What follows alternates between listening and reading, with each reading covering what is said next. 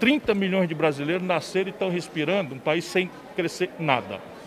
Isso não quer dizer que o problema é Chico Manuel Maria, porque 10 anos é 6 de PT, 2 de Michel Temer, que o Lula botou, e 2 de, de Bolsonaro, que está agravando tudo, mas não pode dizer que foi ele o, que, o responsável por isso.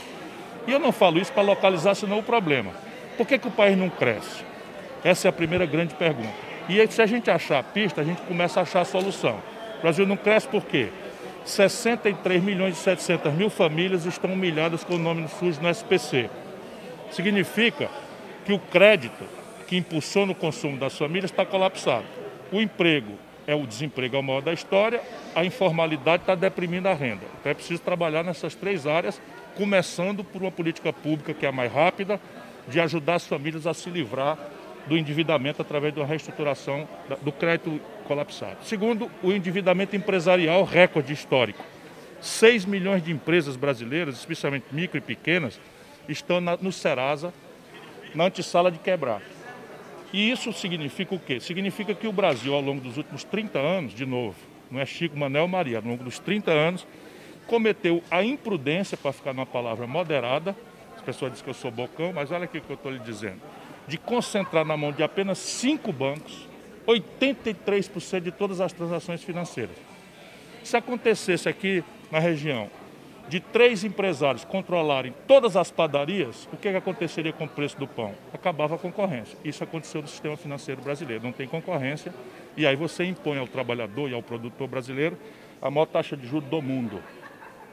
De maneira que a taxa de juro é maior do que o lucro médio dos negócios. É preciso correr para consertar isso. E aí tem os caminhos, desconcentrar o banco, mas tirar o Banco do Brasil e a Caixa Econômica, o Banco do Nordeste, o Banco Sul, desse cartel, começar a competir pelo cliente, reduzindo as tarifas e as taxas de juros e renegociando a dívida dos empresários, especialmente o pequeno e médio, mediante a adesão a um programa de retomada do desenvolvimento. Terceira providência, o investimento público.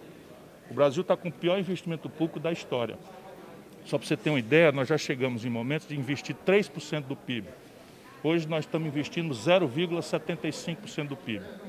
Significa o seguinte, só para dar manutenção à nossa infraestrutura, às estradas, etc., nós precisamos de 2,5% do PIB. Então o Brasil está deteriorando a sua infraestrutura, tem 24 mil obras paradas, né? mais de 20 milhões de famílias precisando de um teto para morar, e isso tem que ser retomado o investimento público. Como é que a gente faz isso? Consertando as contas do governo. Porque está assim, porque o governo tem uma disfuncionalidade que todo o dinheiro que aparece é para pagar juro. E todo o dinheiro que você quer reformar não deixam acontecer e o Brasil tem um sistema de impostos absolutamente injusto, perverso, que determina é, que o pobre e a classe média, sem nem sequer ter o direito de saber, pague muito mais imposto proporcionalmente do que os super ricos. Isso é um caminho de consertar. E o quarto passo é uma retomada da indústria brasileira. Só para lhe dizer, da, do, do, da, do colapso do PT para cá, 30 mil indústrias foram fechadas no Brasil. 30 mil indústrias. Nós estamos desesperados para catar uma indústria para vir para o interior do Ceará. Nós estamos falando aqui que nos últimos oito anos, nos últimos oito anos, 30 mil indústrias fecharam. Por que, que fecharam? Porque a condição de produzir e empreender no Brasil é hostil, como eu lhe disse. Você tem os custos tributários, você tem problema de energia, você tem problema de custo de transferência, mas você tem algumas coisas que são mais difíceis de explicar, mas é uma taxa de câmbio e uma taxa de juro absolutamente impossível de serem pagas por quem produz e trabalha. E o governo é o responsável por consertar isso também. A terceira via tem sido muito falada. O ex-presidente do Banco Central, Armínio Fraga, tem feito críticas a Lula e tem feito também alguns esclarecimentos à população de que o Bolsonaro não chega no segundo turno. A terceira via, ele diz ainda que é viável. O que é que o ministro acha disso? Esse negócio de terceira via é uma espécie de preguiça mental da grande mídia de São Paulo e do Rio de Janeiro. Preguiça por quê? Porque eles estão apressadamente olhando aquilo que está acontecendo e estão querendo antecipar, como é natural o papel da imprensa, antecipar o futuro. Então a imprensa quer olhar o que está acontecendo hoje e no seu papel natural ela quer dizer, então o que vai acontecer é acolá. E o que é está acontecendo de verdade no Brasil? Você tem um presidente se desmoralizando, derretendo que, não, que nem um picolé no sol de Sobral, né, que é a minha cidade. Né? Ontem nevou em Gramado, mas Sobral Aqui neva pouco. Neva pouco. Né? Então o presidente sendo. E o tribunal, Supremo Tribunal Federal, cinco anos depois, devolveu ao Lula os direitos políticos tirados dele. E o Lula imediatamente, não tem o menor compromisso com a verdade, diz assim, não, eu fui absolvido, eu fui inocentado. Isso é mentira do Lula. Ele não foi inocentado. O Supremo disse o seguinte, o processo foi conduzido de forma errada, o Sérgio Moro, em vez de ser juiz, se comportou como um verdadeiro algoz, como um acusador, e isso quer dizer que o processo tem que começar tudo de novo. Então, mas junto uma coisa com a outra. O presidente se desmoralizando e o Lula parecendo que foi inocentado de uma grande injustiça, imediatamente o fogo aparece, ou a luz. Dois anos antes da eleição, cinco, seis pesquisas todos, todo mês. Sabe quanto é que custa uma pesquisa eleitoral? Entre 600 mil e um milhão de reais. Quem é que tem dinheiro e interesse para pagar todo mês 500 mil a um milhão de reais por uma pesquisa? Eu não sou. E aí tem a turma que quer então precipitar e obrigar o povo brasileiro a escolher ou com o fígado ou com o coração. O fígado é necessário, mas o ódio não. O coração é necessário, mas um afeto febril, inconsciente, não vão resolver o problema. O que, é que eu estou dizendo? Nós não precisamos discutir o Brasil com ódio e paixão. Nós precisamos discutir o Brasil como na sua primeira pergunta. O que é está acontecendo que o país não cresce mais? Por que, que tem 15 milhões de pessoas desempregadas? Por que, que 40 milhões de brasileiros estão obrigados a viver agora de bico, sem nenhuma proteção, nem sequer do salário mínimo, nem décimo terceiro, nem por acidente de trabalho, nem nada, que é o modo da história. O que está acontecendo com o Brasil, que era um dos países que mais crescia no mundo e agora só tem crise? E se a gente achar pista nesse debate, a gente vai achar saída. Ciro, nós estamos no meio do sertão central do Ceará e, afora todas as dificuldades, nós temos essa situação da pandemia, da mais grave crise sanitária dos últimos tempos. E o gás sobe mais, o preço do quilo da carne sobe mais, o arroz sobe mais, o feijão sobe mais. E como é que o pequeno como é que o pequeno sobrevive? Sobretudo a gente, nós, colegas de imprensa aqui, acompanhamos muito bem essa região e vemos o sofrimento do sertanejo. Como é que equaliza isso aqui na região? Veja, esse é um problema da má governança. Especialmente o jovem precisa ver no concreto é, que tudo isso é uma consequência da política. Por mal ou por bem, o preço do feijão, o preço do. Quer ver? Vamos pegar aqui o preço do óleo de soja. Como é que se explica que o óleo de soja, no país que mais produz soja no mundo, tenha subido 60%? E o salário mínimo hoje é tem o pior poder de compra dos últimos 16 anos. Quer, quer entender? Para a gente, ao invés de fazer uma longa teoria, fazer um exemplo prático. O que, que acontece com o Brasil? O nossa moeda se desvalorizou, o dólar está muito, muito forte, e aí o camarada que produz soja escolhe se vai vender em real ou se vai vender em dólar para o estrangeiro. E não tem conversa, meu irmão. O dólar lá em cima, o cara deixa o Brasil sem abastecimento e vai vender no estrangeiro. Quando falta produto, o preço sobe. Como é que os governos fazem isso? Ou com imposto de exportação, que não é o necessário no Brasil, ou administrando estoques reguladores. De novo, a política. O governo, sabendo que vai subir, compra e equaliza o preço aqui dentro. Isso com economia absoluta, não é para dar nada para ninguém, mas de maneira que quando houver excesso de oferta, o governo guarda. Quando houver escassez de oferta, o governo vende. Mal comparando é o que eu fiz quando fui governador do Ceará. Como é que acontece com um produtor rural de Senador Pompeu ou da, região do Sertão Central? Chega no dia da, da safra, ele não tem capital, gastou o dinheiro que não tinha para fazer a roça, a broca, pagar uma, uma, um dia de trabalho de um colega ali e tal. E aí vem um atravessador, todo mundo vendendo feijão, vem um atravessador, mete a faca no peito dele e vende pelo preço mais vil que tiver. O que, que eu fazia? Eu fazia, entrava o governo comprando. Na hora que está uma super oferta, eu entrava comprando, garantia um preço mínimo, fiz uma distribuição de silo para você guardar. Estou dando exemplo prático do que, é que a gente tem que fazer. E quando acontecia entre safra que o preço começava a subir, eu vendia e o Estado ganhava dinheiro. Ou seja, eu protegi o agricultor, protegi o consumidor e não tinha prejuízo no Estado. Mas isso é política. Né? Nós temos um idiota na presidência da República, um corrupto que está roubando em vacina. A turma acha que eu sou bocão. Pelo amor de Deus, roubar na vacina. Roubar dinheiro público já é um crime de lesa pátria, porque num país que tem tanta gente passando fome. Mas você roubar na hora da pandemia, olha, olha o que estão dizendo. Você foi discutir vacina, que os grandes laboratórios do mundo escolheram o Brasil como laboratório para se exibir, a Pfizer mandou 81 e-mails e o governo atrapalhou, atrapalhou, atrapalhou. E a gente pensando que era só incompetência, teimosia do Bolsonaro. Não era.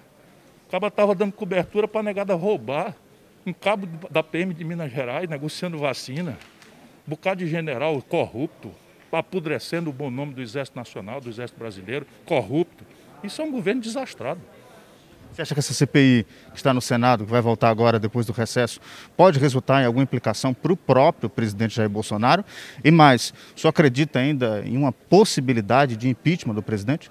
Eu não me movo por crenças, eu me movo pela, pelas responsabilidades que eu acho que nós temos que ter. Então veja, o impeachment é, um, é, um, é uma pena, a única pena para um presidente que comete crime de responsabilidade. Não é um remédio para você jogar contra o adversário político ou, ou porque você não gosta do presidente, não é isso. É como se você fosse o juiz. Então, fulano tal, fez um assalto, vamos assegurar ampla defesa, vamos pegar as testemunhas, as provas e tal, vamos fazer as perícias, vamos ver as câmeras de, de, de coisa, cometeu assalto, tem que pagar. Pois, mal comparando, o presidente da República cometeu ou não cometeu crime de responsabilidade? Cometeu 23. Eu sou signatário de três pedidos de impeachment e sou professor de Direito. Então, eu tenho responsabilidade com isso e pretendo um dia servir ao Brasil como presidente e, e não vou ser irresponsável de dizer que o impeachment é um mecanismo para a gente ficar usando como quem usa uma camisa nova. Não é. Porém, eu posso provar que o Bolsonaro cometeu crime de responsabilidade. Porém, o julgamento é um juiz? Não é. Esse é um crime cujo julgamento é político. E o Bolsonaro, sabendo disso, o que, que ele está fazendo? Se vendeu completamente, entregou o Brasil aos corruptos, que ele tanto denunciava para se eleger. A mesma gente que estava com o Lula está com ele agora. Percebe? A mesma gente que estava no escândalo do mensalão, no escândalo do petrolão, é a mesma gente que vai afundar o Bolsonaro, porque já afundou o Collor, afundou a Dilma. Percebe? No Brasil muda tudo para não mudar nada, só muda a perfumaria. E essa é a grande tarefa. Vai dar resultado? Duvido. Duvido por quê? Porque o Renan Calheiros não é propriamente um cara comprometido com a decência. Né? Tudo bem, ele pode estar servindo a causa boa do Brasil hoje e tal. Mas eu tenho muita dúvida de achar que o Brasil vai ser moralizado por uma pessoa com a biografia do Renan Calheiros. Duvido, duvido bastante. Depois você tem o seguinte, o relatório, supondo né, que eu morro da língua, tomara que eu morro da língua, isso é um relatório sério, mostrando só as provas, as evidências, esse relatório vai cair na mão de quem? Da Procuradoria da República. Todo mundo viu que o Bolsonaro nomeou de novo agora o Procurador-Geral da República, que na verdade virou engavetador-geral da República, está lá para cobertar os crimes do Bolsonaro e da quadrilha que governa o Brasil, inclusive a família do Bolsonaro. Então, vai dar em quê? Pizza. Agora, entretanto, nesse momento ela está prestando um grande serviço, está mostrando ao povo, em tempo real, como é que se assaltam os cofres do Brasil, inclusive na hora que 100 mil, 200 mil, 300 mil, 400 mil, 500 mil, 600 mil pessoas morreram. O senhor falou de vacina. E onde é que foram parar os 170 milhões que o seu partido, o PDT, Bi. bilhões que o seu partido, o PDT, através do deputado Mauro Filho, conseguiu colocar para que o governo utilizasse justamente nesta pandemia? Eu te agradeço a pergunta e vou explicar para os seus espectadores. A gente critica, mas assume no mesmo passo a responsabilidade de propor saídas. Então eu dizia, como digo, que não é possível que a gente proteja o povo brasileiro nessa crise sanitária e econômica e social sempre garantir o socorro emergencial até 80% do povo estar tá vacinado, quando aí sim a gente pode anunciar o fim desse ciclo da pandemia. Antes disso, a pandemia está aí, pronta para pegar a gente de volta no terceira onda, quarta onda, enquanto a gente não vacinar todo mundo. E para fazer isso, a gente precisa garantir que o trabalhador e o empresário tenham socorro para sobreviver e atravessar as consequências do isolamento social, das máscaras que a gente tem que usar, das, das reuniões do comércio, do, dos eventos, etc., que é um sacrifício para todo mundo, inclusive respirar para por trás da máscara. Mas veja, o que, é que nós fizemos? Propusemos isso, manter o socorro emergencial de 600 reais até atingirmos 80%, e, como eu conheço muito o ramo, e o Mauro Benevides Filho não é meu braço direito, é meu cérebro. É o deputado mais qualificado do, do Brasil, é, um, é o maior especialista em finanças públicas do país. Localizamos, graças ao talento dele, 170 bilhões de reais de fundos setoriais que não podiam ser desviados para nada, já estavam contabilizados como gasto e que estavam ali parados. Imagina o país precisando de dinheiro. Fizemos a lei, foi aprovada a lei, Pronto, agora nós garantimos que aquilo que nós pedimos, que era dar os 600 reais para todo mundo até tá todo mundo vacinado, está aqui o dinheiro que a gente arrumou. O que é que eles fizeram? Pegaram o dinheiro e deram o cheixo no povo e entregaram para os especuladores da, da dívida pública.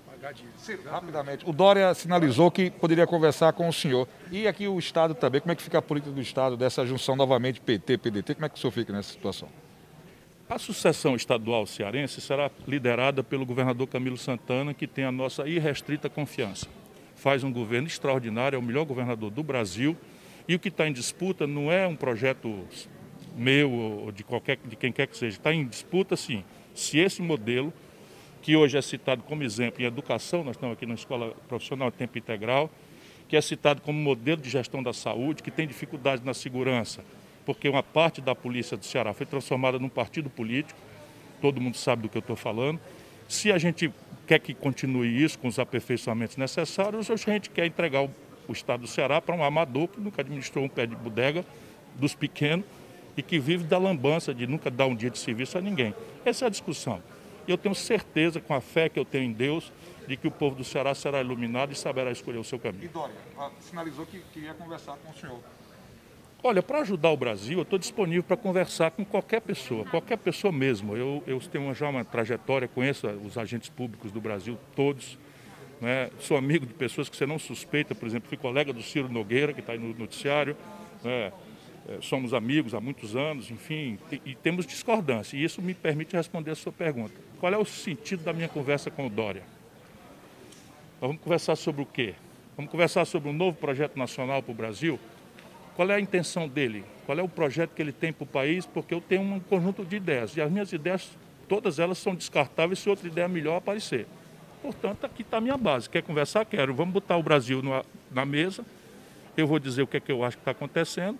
Eu vou dizer que eu acho o Bolsonaro uma tragédia e acho que a volta ao passado também é uma tragédia. E que é preciso construir um novo caminho concreto, não de lambança, de conversa fiada e tal, mas um novo projeto mesmo que retoma o desenvolvimento brasileiro. Eu estou voltando na minha, nas minhas pisadas e sinto hoje uma alegria muito grande que o nosso prefeito de Senador Pompeu me permitiu experimentar. Sabe, eu ando no mundo, mas meu coração bate aqui. Né? Eu sou criado no sertão do Ceará, conheço tudo que ele acabou de dizer, vi acontecendo um tempo de esperança, riqueza, depois tempos de muita dificuldade, mas é, o Brasil não conhece isso. Então eu vou fazer uma sequência de, de coisas recuperando as tragédias da história do povo brasileiro, porque não é história passada. Como eu disse nesse vídeo que você está falando, lá em Canudos, era um cearense aqui vizinho de Xaramubim, Antônio Conselheiro, que expulso da terra juntou centenas ou milhares de brasileiros banidos pela fome, pela miséria e puxados pela fé, né, fazendo caridade e pregando o evangelho. E aí fake news, que agora a renegada chama mentira de fake news, inventaram que isso era um movimento de restauração da monarquia financiado pelos estrangeiros, que tinha arma estrangeira no porto do Rio de Janeiro, pronto para desembarcar, e mataram 25 mil pessoas humildes, pobres, miseráveis, irmãos nossos. Lá como hoje, a elite brasileira não respeita o nosso povo. E eu quero ser presidente para fazer o povo brasileiro ser respeitado.